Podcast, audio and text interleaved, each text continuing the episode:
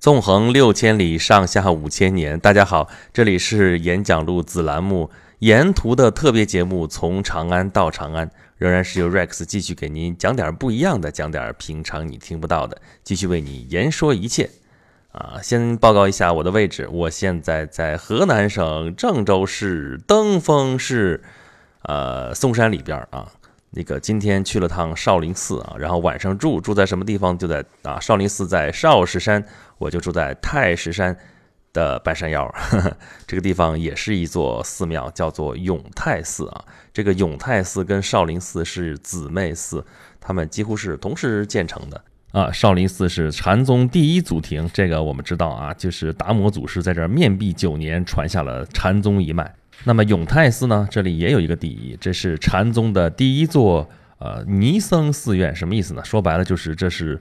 禅宗里边第一个尼姑庵，所以我其实是住在了尼姑庵的旁边啊。但是这个地方的环境真正是好啊，这个住在寺院的旁边啊，这个修的也都挺漂亮啊，还有点禅意。然后那个环境也不错，然后开开门见山嘛，啊，那个嵩山也比较漂亮啊。嵩山真的是，呃，这一路其实建了好多座山，这个嵩山还真的是郁郁葱葱，这个植被绿化也比较好，然后看那山的形状也不错，还挺漂亮。啊，然后今天去的少林寺，那少林寺呢就感觉很不一样了啊。这个咱不说那个地方怎么样，咱就这说还是这一路，这永恒的主题就是一个字儿堵啊，车堵啊，从那个山脚下排上来。本来呃问过酒店说这个这几天好像车还行啊，我说行那太好了，我就开车直接去景区吧。好嘛，这一路上从山脚下开到上面，估计得用俩钟头啊，中间折了一下，去了趟啊。就是入住了一下这个酒店，然后再出来再去上山，还是用了好长的时间。然后停车停到那个半山腰，然后日出嵩山坳嘛，这个牧羊曲里边唱的非常准确。这个少林寺是在少室山的这个密林之中，所以它是在山脚下啊，这个在那个嵩山的那个山坳里边。所以停了车之后再往里走，走啊走啊走，走了好远好远，路过了。啊，好几个那个停车场之后，终于到了少林寺那个门口啊，然后就进这个寺院里边去看吧。这个跟别的寺院那个主题一样啊，主题不是说里边的布置怎么怎么着，还是说人多 啊。但是里边确实也跟别的寺院不一样，就是这个院子里面到处都是各种各样的碑啊。我看到有唐朝的碑啊，有后来这个清朝的碑啊，中间各个朝代的碑都有啊。而且有这个少林寺有一大特色，就是各个地方各个。我看有美国华人、海外的、什么新加坡的、什么各个地方给他送的东西，我觉得这个他这寺庙完全不用自己盖东西了，也不用自己置办什么了，别人这个送点什么，这个送点什么，基本上就齐了啊。不过由此也可以看到少林寺在这个全球的这个佛教界的这个地位啊，确实也是很高的。啊，但是大家如果觉得去少林寺实在是人太多太挤的话，啊，去这个永泰寺感觉也不错。我在这儿小小推荐一下，啊，这个人少嘛，比较清幽，比较幽静，然后适合于去呃参观游览，然后有点什么思考，有点什么安安静静的去感受一下，还是挺好的。啊，那么咱们这一路是从长安到长安，这个本来的这个主题呢是古都游啊，但是一直游到现在的话，引然咱们已经有了另外的一条线索了。啊，那就是寺庙游啊。不过这个事儿吧，也难说。怎么说呢？呃，中国的景点呢，其实就是寺庙多啊。你到哪儿去一看，这儿有著名的一个什么什么古刹，这儿是什么什么故著名的一个什么寺庙啊。这个啊，道教也有宫观啊，什么这些这些地方啊。但主要还是寺庙多。呃，为什么呢？因为寺庙这种文化吧，它很多地方还是活的，就是说它还有香火之盛啊。这跟其他的这些古迹啊、遗址啊什么的不一样。你说我去大明宫。大明宫你要不开发的话，就是一堆遗址啊。你开发了之后，也就是在上面啊做一些什么那个介绍的设施啊，怎么怎么样，大家去游览转一圈看一看。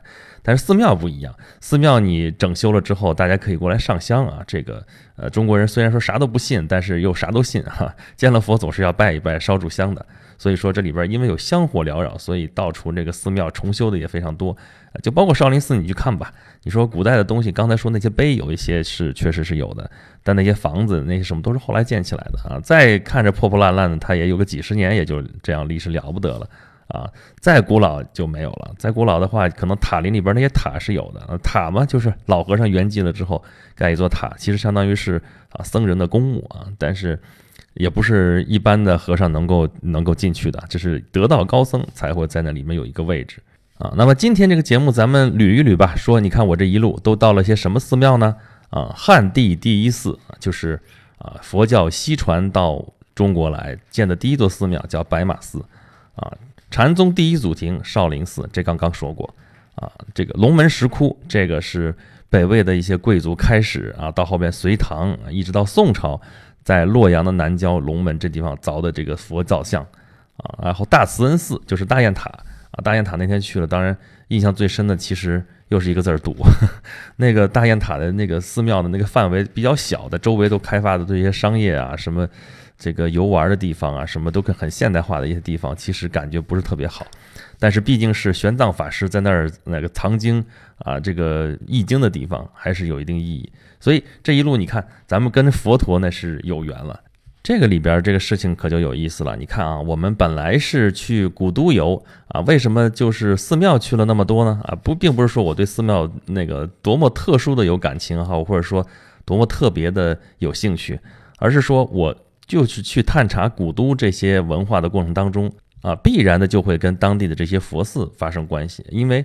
这些古都，这些当时的这些统治者，对于佛教来说都是大力支持的啊，所以他们的文化很大一部分程度啊，都是通过这些寺庙，通过这些寺庙里边的造像，通过啊很多很多这些遗址遗留到今天，我们才能够去认识。我们想要复原当时的盛景，比方说隋唐啊，那个啊如何如何兴盛，怎么怎么样啊，佛教的这些寺庙、这些造像都是很重要的一环。啊，禅宗里边有一个非常著名的问题啊，就是啊，如何是祖师西来意啊？啥意思呢？哎，这个地方我插一句啊，跟咱们前边说的紫气东来有点这个这个语法上一致了啊，就是如何是祖师西来意？它里边的意思也是啊，为什么呃祖师要从西天到东方来，到中国来，到中土来啊？跟那个前边说紫气东来从东边来，这个这个语语法上是一样的啊。啊，但是跟那东来顺那个语法上那个语序上还是不一样的，这地方是插了一句，啊，咱们再琢磨吧。啊，反正如何是祖师西来意，什么意思呢？啊，这是禅宗里边的一个著名的问题，他是他在问说，达摩祖师为什么当年要从西天到东方来到啊中土这边来传播啊禅宗秘法啊？因为这个东西是禅宗这这一脉是不立文字，教外别传，它在佛经上是没有的。啊，它的来源就是拈花一笑啊啊！佛祖拈花茄叶一笑，啥意思啊？就是佛祖捏了个拈花指啊，这不是少林七十二绝技里边的拈花指啊，这是正宗的佛祖捏了个拈花指，然后给众人这样一展示，众人都不知道佛祖啥意思，只有他的大弟子摩诃伽叶啊，伽叶尊者啊，他微微一笑啊，佛祖就说你悟到了这个。我这有一套这个新的理论啊，不是新的理论，这其实就是这套呃最核心的、最本质的这个理论啊，我传给你啊，你就再往下传，这是不立文字啊，就是不是文字上能写下来的啊。佛说不可说，我的那个佛法是没法说出来的，说出来就错了啊。那么呢，就是心心相印，我这佛心通过你的佛心这样传播下去，然后传给了伽叶尊者，伽叶尊者往下传，传给了阿耨尊者，阿耨尊者再往下传，传传传到第二十八代。传到了菩提达摩啊，菩提达摩祖师，然后从天竺啊，就是那时候的天竺，就是现在的印度啊，从呃，他是从海上过来的，先到了南朝啊，当时是中国是南北朝时期啊，南北朝时期是南北朝都信佛，这个信佛信到什么程度？大家前几天听我说那个龙门石窟也知道了，这个龙门石窟刻那么多的佛造像，得花多少银子？得花多少钱啊？那么南朝呢更厉害了，南朝就是啊那个梁帝舍身同泰寺啊，啥意思？就是这个梁武帝，这个著名的梁武帝，当了四十八年啊皇帝的这个梁武帝，他信佛信到什么程度？就是我哪一天说起来不高兴，我要给寺庙捐钱，大臣不同意，不同意好啊，那我就把自己捐了，我去当和尚去了。那底下大臣说不行啊，你皇上没了怎么办呢？这不是说我你皇上不在我随便立个人那哪成？那得把皇上得赎出来，怎么办呢？给钱，给的都是那个搜刮上来的民脂民膏，拿这些钱啊，几亿钱，把皇上赎赎出来啊！这不是一回啊，这个三四回啊，就把他给来来回回这样赎，就就到这种程度啊！你你就想吧，唐朝诗人杜牧写那诗《南朝四百八十寺》啊，这里边你就可以想象一下这个南朝佛教之盛啊！就在这种环境之下，这个达摩祖师到了。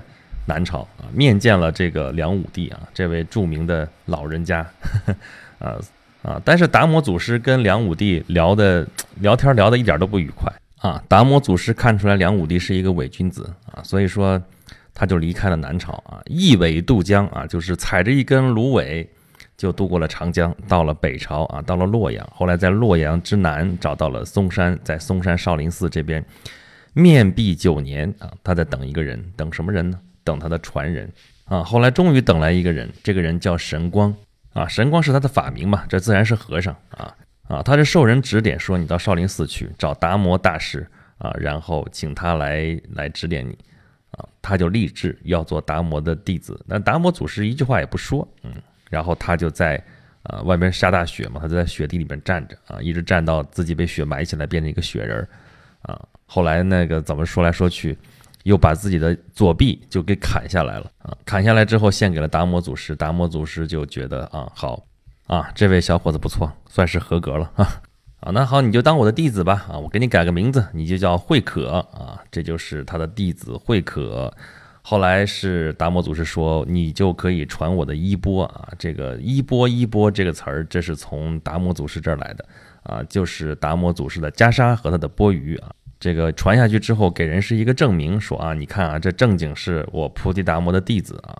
所以这个慧可就是禅宗的二祖啊，这个达摩是初祖嘛，他就是二祖慧可，啊，慧可传三祖僧璨，僧璨传四祖道信，道信传五祖弘忍啊，五祖传给谁呢？传给的就是六祖慧能啊。慧能的故事我们可以再去看那个《六祖坛经》里面就有详细的记录啊，这个是很难得的汉人写的这个经书啊，能称得上经书的这个书就只有这本。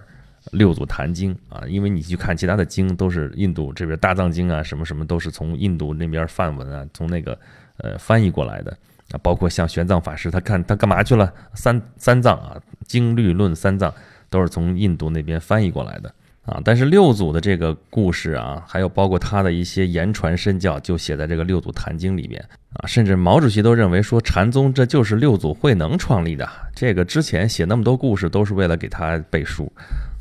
啊，这里面最著名的故事就是这个五祖弘忍要往下传衣钵的时候啊，说要全寺的这个所有的人过来写一句、写一首偈子啊。这个佛教里边写佛里的东西叫偈子嘛，对吧？谁写的好，谁就能传我的衣钵，也不是我的衣钵了，这就是菩提达摩祖师啊一一脉相承传下来这个衣钵啊。他最得意的弟子其实是神秀啊，神秀当时就憋了一晚上写了一首。偈子写什么呢？啊，身是菩提树啊，心是明镜台，时时常拂拭，勿使惹尘埃啊，这个很著名吧？啊，然后呢就放那儿，然后他大弟子都写了嘛，其他人也不敢写什么了。你说这好啊，这个写的多好啊！这时候那个慧能通知来了，慧能这时候并不是这个寺里面的正式弟子啊，他只是在这儿个杂役啊，打水啊、扫地啊、做饭啊什么这样的，而且他不识字。啊，就是说，你们在干嘛呢？那么热闹，说那个我们这找大家写偈子，说寺里面谁写都行啊，谁写的好，谁就能传达摩祖师的衣钵啊。这个那都写谁写了？那那那那神秀大师兄写了，那别人就不敢写了，所以就只有他的。都怎么写的？他说的啥？你给我念念呗，我不识字吧，对吧？那那你你还行，我念念你听听啊，就是就是把那个东西念了一遍，念一遍说这也就好啊。那我也有一个，你帮我写一个呗，我不识字，那行，那写吧。啊，菩提本无树，明镜亦非台，本来无一物，何处惹尘埃？哎，这个师傅出来看见，说你这写的什么东西，给我擦掉啊！但是晚上又把这个慧能叫到身边来说，你写的这个好，你就传我的衣钵。但是你拿到衣钵之后，你赶紧跑，向南跑啊！到这些人周围，这些所有的这些人追不上你的时候，你再开始开宗立派，你再开始传传我衣钵，传这个。这个这个禅宗的秘法啊，所以他就一直往南啊，跑到了广东啊这边啊，到沉浮了好多年啊，然后才开始啊开宗立派，然后开始广传佛法，传的就是这个禅宗啊。禅宗现在是我们汉地佛教的主流啊。你看，像少林寺这样的最著名的寺庙，多数都是禅宗的寺庙。啊，像济公和尚这样的和尚都是禅宗的和尚。你看，禅宗才有咱们中国汉地的这个这个经书啊，《六祖坛经》，这也是啊，其实这就是中国人自己创造的一个宗教啊。这个啊，扯出来前边天竺二十八代祖师啊，再扯上菩提达摩这么多的故事啊，都是为了证明它的合法性。但其实禅宗已经非常呃本土化了，非常的。呃中国化了啊，而且中国的知识分子非常的喜欢禅宗啊，所以他因为中国长期是士大夫掌权嘛，所以这个禅宗也在中国啊不断的发扬光大啊。其实禅宗是完成了一件什么事情呢？啊，在我看来，它就是一次中国的宗教改革啊。在此之前，你要是想求佛、想学佛啊，那你必须要通过佛经、通过僧团啊、通过这个方丈啊、住持啊一堆和尚过来啊，你才能去跟佛法发生关系啊。但是这个禅宗发展起来之后，那就不一样了啊。尤其是像曹溪禅啊，就是六祖慧能这一脉发展起来以后，它讲究顿悟，讲究不立文字，教外别传。啊，讲究只可意会不可言传啊！你说说多了东西是没有用的啊！而且修行的法门不只是念经这一条，不只是你出家那个修行这一条啊！你你洒水扫地也可以悟道啊！你天天那个做饭也可以悟道啊！你你天天那个种菜也可以悟道，像少林寺这样天天练武你也可以悟道啊！就是大千世界不二法门，佛法是就一条，但是达到佛法，你达到悟道的这这个路径有无数条啊！每个人每个人是不一样的。啊，所以说禅宗出现了之后，就很多很好玩的公案，就像《五灯会员》这样的书里边就会，呃，还有个历代的高僧传里边就有很多这种公案啊。里边最著名的这个问题就是前面说到的这个问题啊：如何是祖师西来意？这个祖师就菩提达摩，他从西边到从西边天竺到东土来传教，到底是为什么？那里边回答五花八门啊！你你作为一个好的禅师，不被问到这个问题那是可耻的啊！问到这个问题答不上来也是可耻的，答上来之后如果你合逻辑那也是可耻的。啊，各位也不要问我该怎么回答，我不知道该怎么回答，因为每个问题问到的时候，你的那当时的情境，呃，当时的这个对话的这个人，还有他的那个想法，还有他呃看到的东西吧，所有这东西因素放在一起，你有一个答案啊。你听到这句话之后，你就知道他到底是悟到了还是没有悟到啊，你就慢慢去悟吧，这事儿不要问我。那么禅宗做了一件什么事情？就是他让每一个人都有机会能够悟道，能够成佛啊。那么他就是一次非常伟大的普及化运动啊。这个把佛教能够普及下去，而且啊人人皆可成佛，那众生才真正能够平等。你说这不是宗教改革，这是什么？啊，当然它也有它的弊端啊！你怎么都算是顿悟，而且这个事情只可意会不可言传啊！你你你，那我说我悟了，你你你承认不承认吧？反正你也不知道我是怎么回事啊！这个东西无法量化，而且你心里的东西你怎么去验证它呢？啊，所以就后后世很多人就把这个事情给搞烂了。啊，这个是另外一个问题，这是另外一个极端啊。但不管怎么说吧，禅宗是在中国是呃发扬光大，而且传到了韩国，传到了日本啊啊。那么我们反过头来看，这一路上我去经过的这些佛教场所啊，咱们的主线讲的是古都啊啊，这古都就是皇权的象征啊。但这是这些皇权，它不约而同的都跟佛教发生了关系，不管是去在郊区建佛造像也好，是在郊区建寺庙也好，在城里边建寺庙也好。啊，这种事情历朝历代都没有断过啊，以至于前边咱们不是说了吗？啊，你在中国旅游，你你看的到处都是寺庙啊，连外国朋友也发现了。我一个朋友，我说咱们出去看什么什么东西，他说啊，又是 temple 啊，all so many temples，我 就我已经受够了，不要再去看 temple 了啊。那么为什么会这样呢？啊，还不是因为这个宗教和统治者之间产生了某种合作的关系嘛？啊，这个合作如果好的时候，那就是互相促进那个。呃，佛教是借助于走上层路线嘛，借助于统治者的力量去大力发扬、大力发展啊，弘扬怎么怎么怎么着，传播怎么怎么着。那么统治阶级也需要这个佛教来干嘛呢？我们原来教科书上会说这是啊，这个精神控制啊，这是精神鸦片，怎么怎么样。但是从实际效果上来说，也确实是对这个社会的这个稳定啊、安定起到一定的作用啊。当然，这个是也要看。这个不要太过分，不要太极端啊！如果就相当于就是说，如果是呃合作的不好的话，那就是呃也有例子，就是所谓的三武一宗灭佛，在中国历史上也是有的啊，就是北魏的太武帝啊，这个北周的武帝，还有这个唐武宗啊，还有周世宗、后周世宗啊，就是五代时候啊，这四位皇帝都下过命令说。要禁止佛教传播啊，有的做的比较过分啊，说要令勒令僧众还俗啊，这个他是没有办法的事情，因为佛教已经在跟统治者在争夺人民了，等于说啊，因为在那个时代最重要的生产力是什么？就是人民啊，这个老百姓干什么都可以啊，这个劳役啊，既可以建宫殿，又可以修运河，又可以干嘛干嘛啊。但是如果是佛教太兴盛，这个寺院的力量太强的话，弄了一堆人都去当和尚，都去当尼姑去了，那这谁交税呢？啊，谁提供劳役呢？啊，你你占了那么多地产，那我皇家占什么地方呢？对吧？啊，当然实际的原因还有更多，但主要的其中就是这么一条啊。我再举一个非常典型的例子，就是今天这不是去的少林寺吗？啊，少林寺最重要的一个故事就是十三棍僧救唐王啊，啥意思呢？就是当年啊隋炀帝死了以后，他死在江都，就是现在大概扬州那个位置啊，死了之后呢？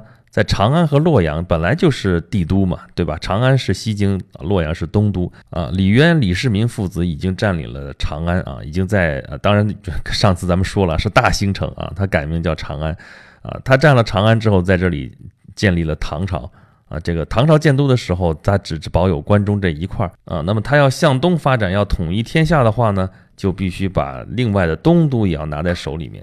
啊，但这时候东都洛阳盘踞的人是谁呢？是王世充啊。那么这个登封少林寺就正好是在王世充的势力范围之内啊。我们传统的故事里边讲的是说十三位棍僧啊，武僧嘛，呃，然后是要么就说救出了李世民，然后把他送回了唐朝，然后后来怎么怎么又帮他打天下啊，要么就说啊，主要的最主流的就是说是把这个王世充的侄子叫王仁泽啊，这个在那个少林寺电影里边也有这个人名啊。把他给抓起来，献给了李世民啊，帮助他打下了这个王世充啊，所以后来因功啊，被封为大将军僧。这个呃里边的最主要的这僧人，但是他们都不愿意当这个将军，不愿意在朝为官，那么就接着在出家修行，要不就云游四方去了啊。但从此以后，少林寺这个香火之盛，那就是不用再说了。这就是非常典型的僧人跟政府合作的例子啊，而且他是押对了宝啊，押的是唐王，而且他看到就是唐王确实比这王世充要强啊，而且王世充对他们不好啊，王世充就在呃没收他们的这个寺院的田产，然后让再跟他争夺资源，怎么怎么样啊？所以说那种说少林寺跟政府不合作怎么怎么样，那个小武侠小说里边经常写的，他对抗蛮夷呀，对抗呃什么鞑子啊什么这些东西。呃，这都不靠谱啊！你今天如果去少林寺的话，你看到少林寺那块匾，那“少林寺”这三个字，那就是康熙皇帝的御笔。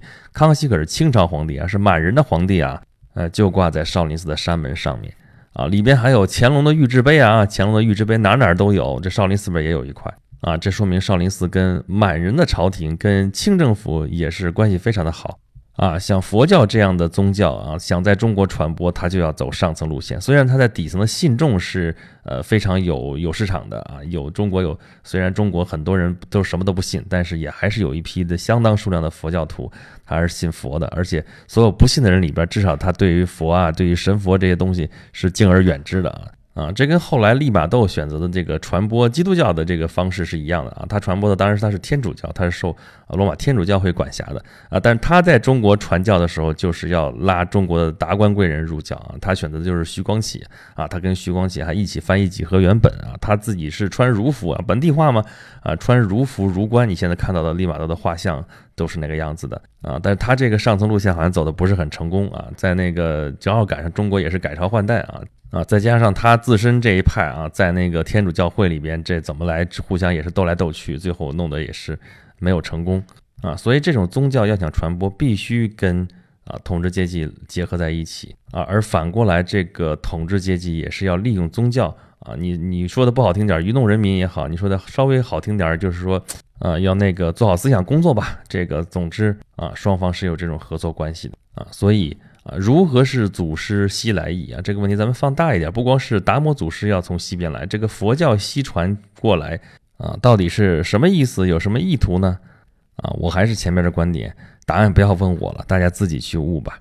啊，但是总之，它已经变成了我们中华文化的一部分啊。现在反过来说，它已经变成国学了哈。其实它是西来的，啊，它是从西边来的。而我们这样的一个文化，就是在这种不断的吸收外来文化当中，这样融合，才慢慢往前发展的啊啊！我们现在如果离了佛教的一些用语，比如说什么觉悟啦、现在啦，呃，什么天女散花啦、什么口吐莲花啦，类似这样的词啊，我们就几乎不会说话了哈啊！所以这不单单是一个宗教问题，这还是一个社会问题，这还是一个政治问题，这还是一个经济问题。好吧，啊，有关于佛教，有关于禅宗，啊有关于这个宗教和统治阶级的关系，咱们就说到这儿啊。如果大家对我说的这些东西还比较感兴趣的话呢，啊，欢迎关注我的微信公众号“轩辕十四工作室”，啊，可以跟我留言啊，也欢迎大家来吐槽。啊，在微信公众号下面呢有自定义菜单，中间有一个沿途众筹，就是我这次咱们这个沿途系列节目跟它配套的一个众筹项目啊。这个众筹项目已经成功了啊，但是呢，它还可以继续参加，而且你再参加的话，就基本上完完全全是属于粉丝福利了啊。这个有什么东西呢？就是我这次行程从长安到长安的整个的攻略啊，还有加上我的节目的电子书，还有加上一些图片啊，还有解说，还有一些视频。啊，这些你只要支持了相应的档位，都会获得相应的回报，啊，或者你也可以在 PC 上面啊登录京东点 com 啊，GD 点 com 就是京东的首页，在首页的搜索框里边搜索“从长安到长安”，也可以找到我们这个项目来参加。好了，明天我要准备启程去往咱们最后一个古都啊，就是开封啊，但不能说是最后一个啊，这个北京没算上的话是最后一个。好，咱们明天继续在路上。